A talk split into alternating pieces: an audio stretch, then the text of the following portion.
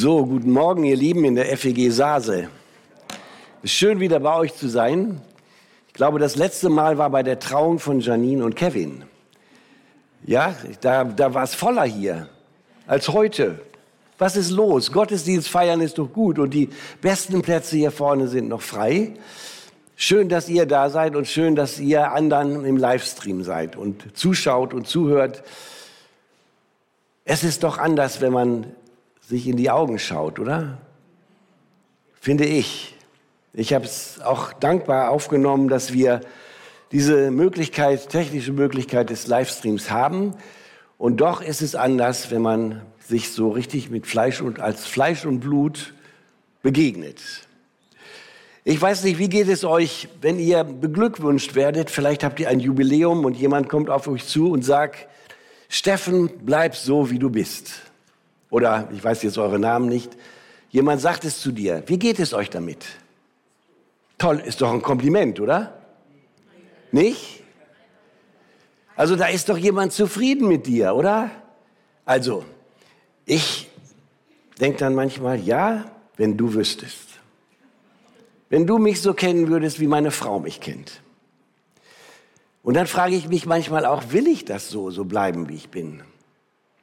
Oder auch, würde Jesus das auch zu mir sagen, wenn wir so richtig mit ihm mal auf Wanderschaft sind, Jüngerschaftsschule, so richtig face to face mit Jesus?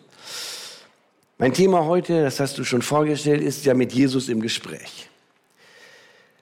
Und ich habe mich unabhängig jetzt von dieser Predigtvorbereitung in den letzten Tagen und Wochen viel damit beschäftigt, was Jesus mit seinen Jüngern so besprochen hat vor der Kreuzigung und nach der Auferstehung. Und es ist sehr interessant, dass in, der, äh, in den Evangelien nicht nur Monologe von Jesus stehen, so wie die Bergpredigt, sondern ganz viele Gespräche. Und mich faszinieren da die Charaktere auch der Jünger, wie sie damit umgehen. Herausragend sind sicherlich Petrus, Johannes und Jakobus. Die hatten offenbar den dichtesten Draht mit Jesus und Interessanterweise ist ja Petrus eine Person, die am meisten herausfordert. Und wenn ihr euch einmal vorstellt, ihr könntet in die Rolle eines Jüngers schlüpfen. Für die Frauen, hier sind viele Frauen auch hier, ist es etwas schwieriger. Aber ich frage einfach mal, mit wem würdet ihr euch am liebsten identifizieren? Mit Petrus? Mit Johannes? Ja, Johannes war der, den Jesus besonders liebte. Das sagt Johannes selber über sich interessanterweise. Es steht nirgendwo anders und Jesus hat es noch nicht einmal gesagt. Also darüber könnte man ganz viel nachdenken, warum er das überhaupt dauernd betonen muss. Also du wirst gerne Johannes nehmen. Wer, wer, wer würde gerne Petrus nehmen? Niemand. Schade. Ich glaube, die Kirche braucht Petrusse. Oder was wäre die Kirche ohne Petrus? Jesus war doch Gottes Sohn, er war Gott und er war Mensch. Und was mich fasziniert an ihm ist, dass er sehr ehrlich die Jünger darauf vorbereitet hat, was kommen würde und was dann auch tatsächlich kam. Es war ihm wichtig, alles offen zu kommunizieren. Jesus konnte etwas, was wir oft nicht können. Oft sagte Jesus eine kurze Passage, ein Gleichnis oder er tat eine symbolhafte Handlung. Und ich möchte mit euch einige Dialoge durchgehen heute. Deswegen gibt es ein paar mehr Bibelstellen, die Jesus mit Petrus hatte. Fangen wir an mit der Fußwaschung. Es war das Passafest angesetzt, sie hatten einen Raum arrangiert, Jesus hatte den irgendwie gemietet. Und Jesus macht sich an die Arbeit und wäscht den Jüngern den Schmutz von den Füßen. Das war eigentlich Sklavenarbeit. Das taten Diener. Und wir kennen die Geschichte, dass Petrus das gar nicht gut fand. Als Jesus zu Simon Petrus kam, sagte dieser Herr, du wäschst mir die Füße. Jesus erwiderte ihm, was ich tue, verstehst du jetzt nicht. Du wirst es aber später begreifen. Nie und nimmer wäschst du mir die Füße, widersetzte sich Petrus. Doch Jesus antwortete, wenn ich sie dir nicht wasche, gehörst du nicht zu mir. Dann, Herr, wasch, mich nicht, wasch mir nicht nur die Füße, sondern auch die Hände und den Kopf, sagte Simon Petrus. Jesus entgegnete, wer gebadet hat, ist ganz rein, er muss sich später nur noch die Füße waschen. Jesus vollzieht mit den Jüngern diese symbolhafte Handlung und fordert sie schließlich auf, es ihm gleich zu tun. Und damit bist du gemeint, bin ich gemeint. Ja, Fußwaschung, macht ihr sowas? Ich glaube nicht. Wir auch nicht in der Arche. Jesus tat Sklavendienst als, als Rabbi, als Lehrer und er als Herr. Er war der Chef, der unangefochtene Chef. Da gab es keine, keine Infragestellung, was ist denn das jetzt hier für ein Pastor und der die und die Fehler. Nein, für die Jünger war er der Herr. Wahrlich, wahrlich, ich sage euch, ein Sklave ist nicht größer als sein Herr, auch ein Gesandter nicht größer als der, der ihn gesandt hat. Wenn ihr dies wisst, selig seid ihr, glückselig seid ihr, wenn ihr es tut. Aber was meint er damit? Was meint Jesus damit, einander die Füße zu waschen? Er sagt zu Petrus, was ich tue, verstehst du jetzt nicht, aber später wirst du es begreifen. Ihr seid alles, glaube ich, die meisten von euch sind so ganz alte Hasen in der Nachfolge, oder? 10, 20, 30 Jahre mit Jesus unterwegs. Wie schön ist das? Wann hat Petrus das begriffen, was, was Jesus meinte? Was meint ihr? Ihr müsst das wissen. Nee, komisch, oder? Ist das so eine wichtige Stelle? Steffen, du weißt das. Also es, ich, ich finde es komisch. Jesus sagt das, du wirst es später begreifen und wir verstehen das nicht. Es gab ja Gemeinden, ich weiß nicht, ob es die noch gibt, die haben dieses Ritual der Fußwaschung, die machen das noch. Aber ich frage mich, werden das dann bessere Gemeinden, wenn sie das machen? Ist das wirklich gemeint damit? Also, ich glaube, Petrus hat es verstanden, aber es hat gedauert und am Ende des, der Predigt könnt ihr mir sagen, ob ihr mir folgen könnt oder ob ihr das nicht glaubt, was ich annehme, was Jesus gemeint hat. Wir wissen dann um den weiteren Verlauf dieser ganzen Geschichte. Es folgt die Ankündigung des Verrats des Judas. Als Jesus das sagt, ist ja sehr interessant, dass keiner wusste, wer es ist. Jeder dachte, ich bin ich es. Interessant, dass sie in sich die Möglichkeit sahen, Jesus auch zu verleugnen. Dann kommt das Abendmahl und ihr kennt die Geschichte, die ist im ähm, Lukas-Evangelium beschrieben, dass sie sich danach anfangen zu streiten. Die Jünger, Jesus sitzt da, sagt, das ist mein Leib, das ist mein Blut, der für euch gegeben ist, das ist der neue Bund. Und es scheint ihnen irgendwie an ihnen vorbeizugehen. Sie wollen wissen, wer der Größte von ihnen sein wird. Und ich bin immer sehr erstaunt, wie liebevoll und ohne Vorwurf Jesus auf diese speziellen Leute eingeht. Ich bin überzeugt davon, dass wir nicht anders sind als die Jünger. Ich, dafür kenne ich mich zu gut.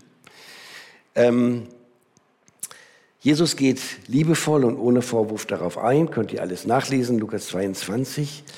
Und dann fängt er an, zu Petrus zu reden und sagt, der Satan hat sich erbeten, euch zu sichten, wie man, und, und zu rütteln und zu schütteln, wie man Weizen sichtet. Aber ich habe für dich gebetet, dass dein Glaube nicht aufhört. Und dann kündigt Jesus seinen Weg an, den er gehen wird, auf dem ihm niemand folgen wird. Herr, sagte Simon, wohin gehst du? Wo ich hingehe, erwiderte Jesus, dahin kannst du jetzt nicht mitkommen, aber später wirst du mir dorthin nachfolgen. Herr, entgegnete Petrus, warum kann ich dir jetzt nicht folgen? Ich bin auch bereit, für dich zu sterben. Dein Leben willst, du für mich lassen, erwiderte Jesus. Ja, ich versichere dir, noch bevor der Hahn kräht, wirst du mich dreimal verleugnen. Also, Jesus ist schon direkt, oder?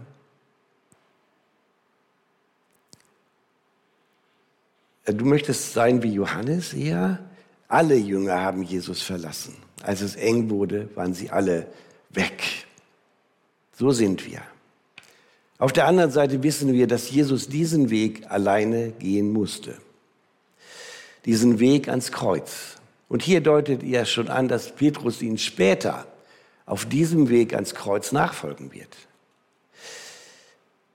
Das Ergebnis war ja genauso, wie Jesus das dem Petrus vorhergesagt hatte. Petrus verleugnete ihn dreimal, alle anderen verließen ihn. Und wir finden dann einen Petrus vor, der am Boden zerstört ist. Er weinte bitterlich. Er weinte über sich und über seine Sünde. Er war, er war zerbrochen. Sein Selbstbild, das, wo er dachte, so bin ich, das kann ich. Ich schaffe das. Es gibt für Kinder so eine Sendung Paw Patrol ist das, glaube ich. Ich weiß nicht, welche Omas und Opas das kennen. Da geht es auch immer darum, wir schaffen das. Und das ist doch toll, wenn jemand so ein Selbstbewusstsein hat, oder? Und Petrus merkte, ich schaffe das nicht. Und wir merken auch, mit Jesus im Gespräch zu sein, ist doch nicht ohne, oder? Es hat Konsequenzen. Er schaut in unser sündiges und fehlerhaftes Wesen. Wollen wir das zulassen? Ist uns das, sind wir dazu bereit eigentlich? Oder sagen wir lieber, hm, Ihr kennt alle den Psalm 139, wo Jesus, äh, wo, wo der König David sich geborgen fühlt in Gott. Gott kennt ihn von Anfang bis Ende. Schon vor seiner Geburt kannte er ihn und am Ende betet er, Herr, wenn da aber ein Weg ist in mir, der falsch ist, ein Weg der Bosheit, dann weise mich darin, darauf hin und halte mich davon ab. Ein sehr starkes Gebet, weil David ahnte, und er wusste es ja auch von sich, er war kein sündloser Mensch.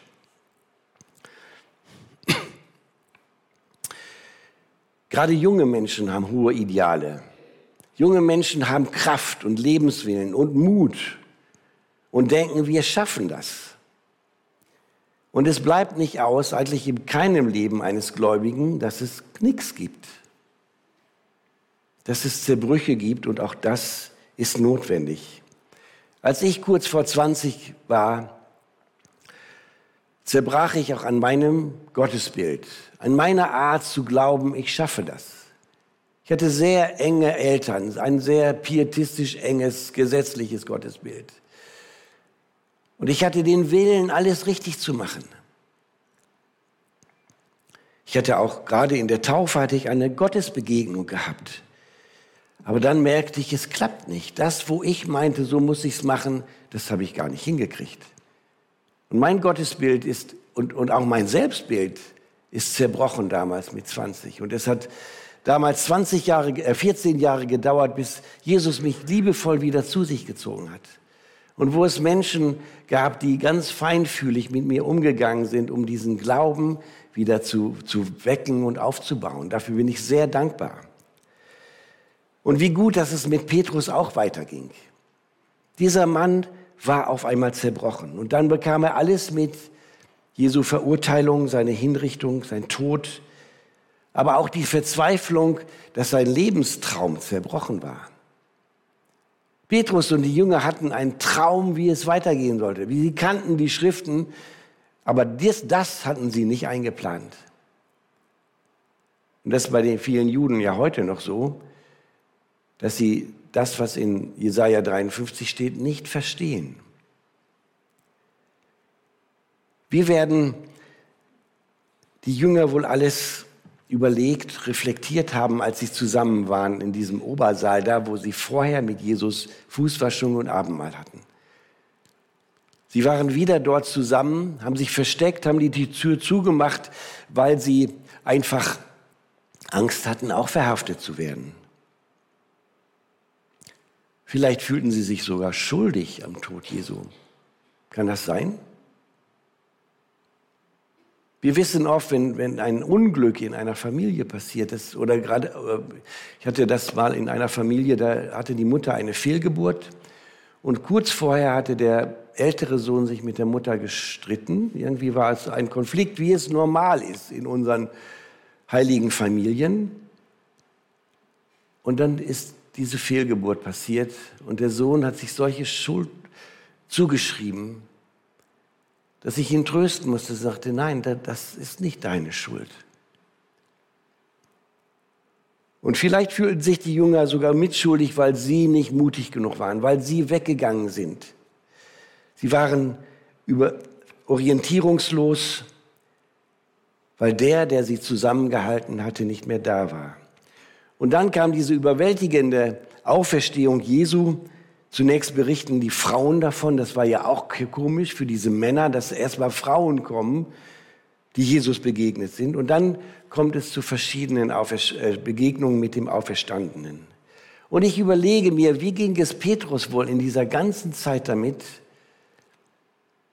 dass dieser Zerbruch, dieses Versagen war. Bei niemandem von den anderen war es so deutlich wie bei ihm.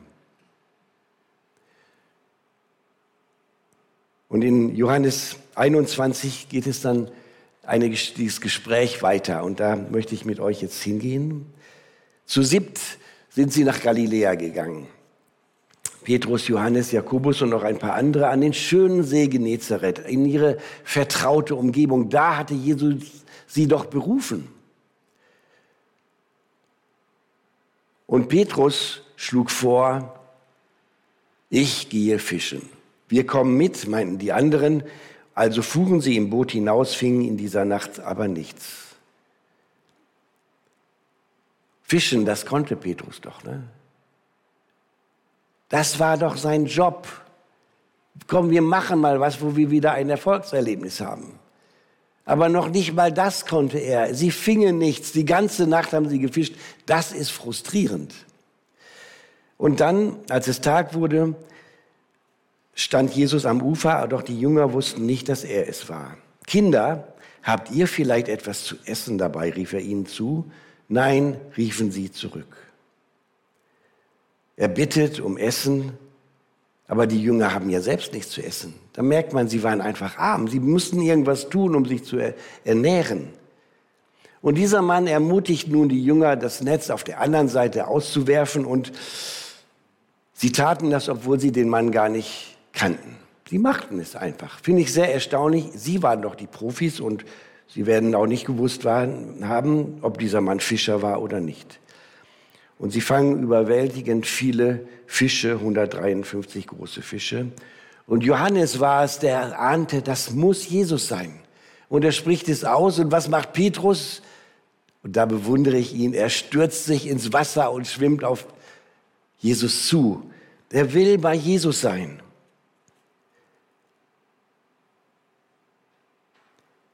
Als sie an Land kommen, sehen sie, dass Jesus ihnen ein Frühstück vorbereitet hat. Ich weiß nicht, ob ihr das romantisch finden würdet, ähm, aber für sie war es ein Frühstück. Ein Feuer am Strand vom See Genezareth und vielleicht sind einige von euch einmal dort gewesen. Vielleicht ging über den Golanhöhen im Osten gerade die Sonne auf. Und da sitzt dieser Jesus und sagt, kommt her, und frühstückt. Jesus lädt sie zum Essen ein. Was für eine schöne Geste. Mich, mich begeistert das, wenn ich mir das vorstelle. Mein Herr, nach all dem, was gewesen ist, lädt er mich ein, Gemeinschaft mit ihm zu haben. Wie kann man schöner entspannen als bei einem guten Essen? Und da ist Jesus schon wieder ihr Diener. Er bedient sie mit gebratenem Fisch und frisch gebackenem Fladenbrot. Das ist, glaube ich, gut zu, mal auszublenden, ob das jetzt unser Geschmack wäre oder nicht. Aber da ist auf einmal eine Tischgemeinschaft. Es ist nicht das Abendmahl, sondern es ist einfach so, dass da Jesus und diese sieben Männer zusammen essen, weil sie Hunger haben und es entspannt und es tut ihnen gut. Und sie saßen offenbar schweigend da, kauend, und jeder hing seinen Gedanken nach und dachte, was kann ich denn jetzt vielleicht sagen oder muss ich überhaupt was sagen? Nach der Auferstehung, so empfinde ich das, war das, glaube ich, noch nie so entspannt mit Jesus gewesen. Er hat sich richtig Zeit für sie genommen. Nur diese sieben Jünger und Jesus. Er war ihnen richtig nah. Sie konnten sich in die, ins Gesicht schauen. Und dann, als sie gegessen hatten, nimmt Jesus das Gespräch wieder auf mit Petrus. Ich weiß, dass ihr das alles kennt. Und ich werde es nicht theologisch groß auslegen, welche griechischen Worte hinter dem hast du mich lieb oder liebst du mich sind. Das habt ihr alles auch schon vielfach gehört, glaube ich.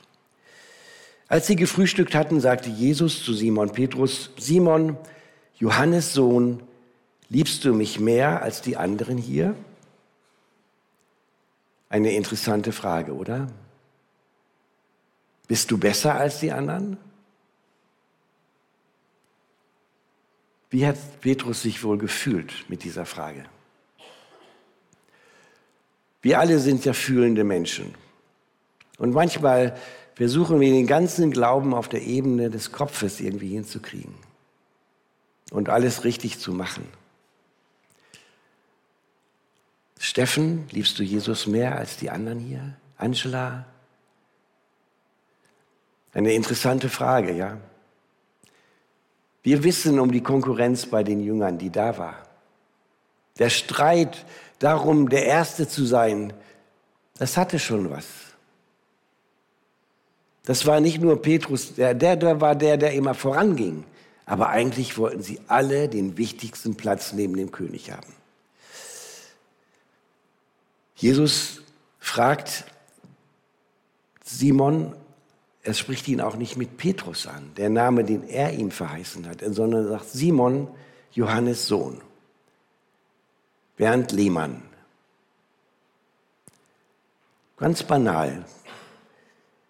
Und Petrus antwortete, gewiss Herr, du weißt, dass ich dich lieb habe. Dann weide meine Lämmer. Jesus gibt ihm neu den Auftrag. Und dann wiederholt er sofort die Frage, Simon, Sohn, Johannes Sohn, liebst du mich? Und Petrus antwortete, ja Herr, du weißt, dass ich dich lieb habe. Dann hüte meine Schafe. Noch einmal fragte er ihn, Simon, Johannes Sohn, hast du mich liebt? Petrus wurde traurig. Wir würden vielleicht sagen, er war auch genervt. Jesus, was machst du mit mir? Kennt ihr das, wenn jemand eine seelische Wunde hat und jemand piekst darin rum? War das so, so etwas? Ich habe diesen zerbrochenen Petrus vor mir, der nicht mehr derselbe war, wie er vor der Verleugnung war, wie er vor der Kreuzigung war. Und Petrus wurde traurig, weil Jesus ihn zum dritten Mal fragte, ob er ihn lieb habe und sagte, Herr, du weißt alles. Du weißt, dass ich dich lieb habe. Er weiß eigentlich, egal ob ich es dir sage oder nicht, du kennst doch mein Herz. Du kennst mein Herz. Und Jesus beauftragte ihn neu, dann sorge für meine Schafe. Für mich ist diese Szene, dieses Gespräch, die Fußwaschung, die Jesus meinte. Im übertragenen Sinn. Petrus war doch eigentlich der, mit dem alles klar war. Er liebte Jesus, Jesus war sein Herr, er hatte alles aufgenommen, er hatte alles verlassen, er hatte alles richtig gemacht, diese drei Jahre über. Und er glaubte an Jesus, an den verheißenen Messias. Und wir wissen von, von vielen Begegnungen, dass Petrus derjenige war, der irgendwie ein Gespür hatte, dieser Jesus ist der Messias. Und doch war da Stolz, Eigensinn, Selbstüberschätzung, Menschenfurcht in ihm und das brachte ihn zum Sündigen. Jesus sagt, ihr seid schon rein um des Wortes willen. Und trotzdem ist es notwendig, dass eure Füße gewaschen werden. Es ist notwendig, dass da, wo ihr fallt, wo ihr in Sünde kommt, wo ihr nicht mehr zurechtkommt und Dinge tut, die aus eurem Herzen ja kommen, denn das kam ja aus eurem Herzen, dass ihr das bekennt und dass das an, an mein Herz kommt, dass ich damit umgehen kann. Und Petrus hatte erfahren, dass er nicht mehr der Fels ist, auf dem die Kirche gebaut ist, Dieser Glaube war zerbrochen. Ich glaube, auch das hatte Petrus missverstanden. Er dachte, er ist der Fels. Dabei war es der Glaube an den auferstandenen Herrn, der der Fels ist. Und den Glauben sollte er verkündigen. Und Jesus begegnet diesem schwachen Menschen hier und beauftragt ihn neu. Dieses Du weißt schon alles ist ja eigentlich die Kapitulation Jesu. Er kennt dein Herz, er kennt mein Herz. Und es ist gut, wenn wir fallen, wenn wir begrenzt sind, wenn wir merken, das, was wir eigentlich wollen, können wir gar nicht, uns das einzugestehen und nicht drum zu reden. Und ich, ich liebe die Bibel, das Wort Gottes, weil sie so authentisch ist. Der Psalmist schreibt in Psalm 119, Vers 67, Ehe ich gedemütigt wurde, irrte ich, nun aber halte ich dein Wort. Petrus war gedemütigt, Jesus richtet ihn aber auf und beauftragt ihn neu. Und hier war der Charakter des Petrus verändert. Er wusste, ohne Jesus kann ich nichts tun. Er wusste, ich muss, ich kann mich nicht auf mich selbst verlassen. Und dieser Umgang Jesu mit diesem Petrus ist exemplarisch gemeint auch für uns und was das Füßewaschen angeht. Jesus hat uns in die Nachfolge gerufen und wir haben Ja zu diesem Ruf gesagt. Und dann haben wir nun nicht im Moment Vor das Vorrecht, Jesus leibhaftig neben uns zu haben. Haben wir nicht. Aber wir haben den Heiligen Geist bekommen, der in uns ist. Und Jesus sagt, meine Schafe hören meine Stimme und sie folgen mir und sie werden auch das tun, was ich ihnen sage. Und auf der anderen Seite haben wir uns als Geschwister und wir werden aneinander schuldig. Wir versprechen uns manchmal Dinge, die wir nicht halten. Wir geben manchmal vor, anders und besser zu sein, als wir wirklich sind.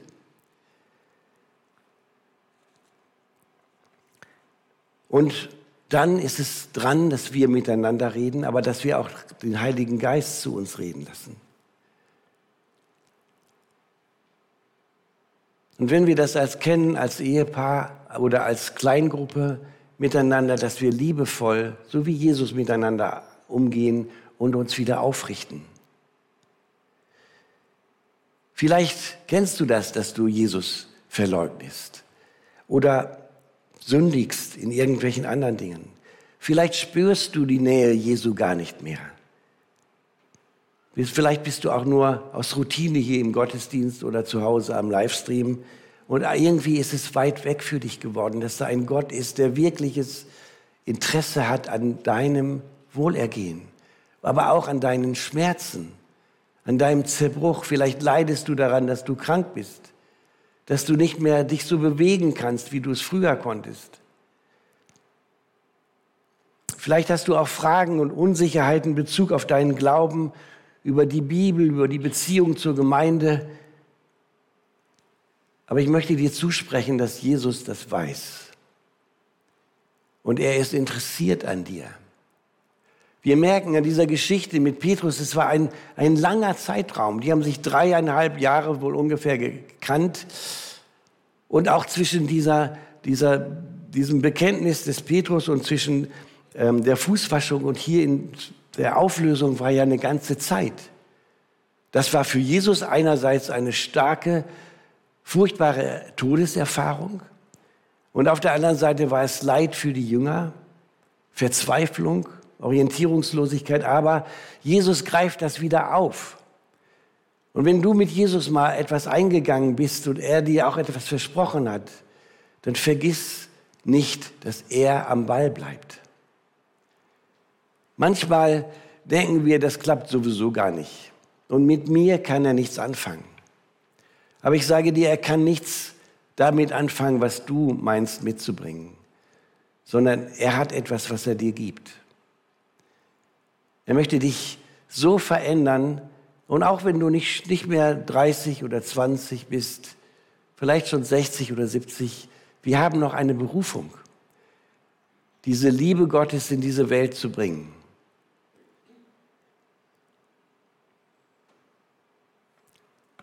Jesus fragt, auch dich, liebst du mich? Liebst du mich? Und ihr könnt für euch selber antworten. Manchmal ist das gar nicht so einfach. Was heißt das, Jesus zu lieben? Aber ich glaube, wenn du es sagst, Jesus, ich liebe dich, dann reicht ihm das, was du ihm sagst und er kennt dich. Und er möchte aus dem wenigen, was du hast, und auch wenn du deine ganze Schwachheit und Unmöglichkeit kennst, dann ist es gut. Jesus möchte aus dem wenigen, was du hast, etwas machen, was kein anderer machen kann. Was mich noch beeindruckt, ich glaube, für Petrus war dieses Gespräch mit diesen drei Fragen nach dem dreimal Verleugnen auch ein schwieriges Gespräch. Und Jesus endet damit, komm und folge mir nach. Aber Jesus macht ihm gar keine Vorhaltung. Er schimpft nicht mit ihm, er macht ihn nicht klein. Und ich glaube, auch das müssen wir lernen. Diese Art von Fußwaschung, wenn Menschen gesündigt haben und ihr kennt alle Leute in der Gemeinde, ihr kennt alle die Splitter im Auge des anderen, ne? oder? Wir kennen uns so gut, wenn wir länger beieinander sind, das ist gut. Aber Gott möchte den Splitter rausziehen beim anderen und auch unsere Balken wegnehmen. Und das setzt aber voraus, dass wir uns öffnen. Und dass wir zulassen, dass der Heilige Geist uns das zeigt und uns in diesen Zerbruch führt. Und dann werden wir aufhören, negativ übereinander zu reden. Werden wir aufhören, nach dem ersten Platz zu streben, sondern dankbar sein, dass wir einen Gott haben, der uns so liebt und der mit uns im Gespräch ist. Und ich wünsche euch, dass ihr das neu lernen. Wir, weiß, das müssen wir alle lernen, weil es so schwierig ist, für anderen diese Liebe zu empfinden, wie Jesus sie zu Petrus hatte. Einen Raum der Gnade zu geben und nicht zu sagen, aus dem wird nichts mehr, sondern aus dem Zerbruch kann etwas Neues auferstehen. Und dazu gehört, dass Gott all das wegnehmen will, was, was uns klein haben, halten will. Oft schämen wir uns. Scham ist oft so ein tiefes, unangenehmes Gefühl. Schuldgefühle, Selbstvorwürfe, Minderwertigkeit, all das möchte der Geist Gottes abwaschen. Und er erwartet, dass wir einander dienen, freundlich und in Liebe. Wir werden gleich das Lied von Albert und Andrea Frei singen. Und es ist ein starkes und ermutigendes Lied. Und Gott kennt dich durch und durch, das stimmt. Und wo du hingehst, ist er schon. Und wo du bist, darfst du mit Jesus reden über das, was dich bewegt. Und wenn du merkst, da ist etwas in dir, wo du meinst, das darf gar nicht sein, es ist trotzdem da, dann besprich es mit Jesus. Er hat das alles ausgehalten und er spricht liebevoll in unser Leben und er lässt uns nicht so, wie wir sind. Amen.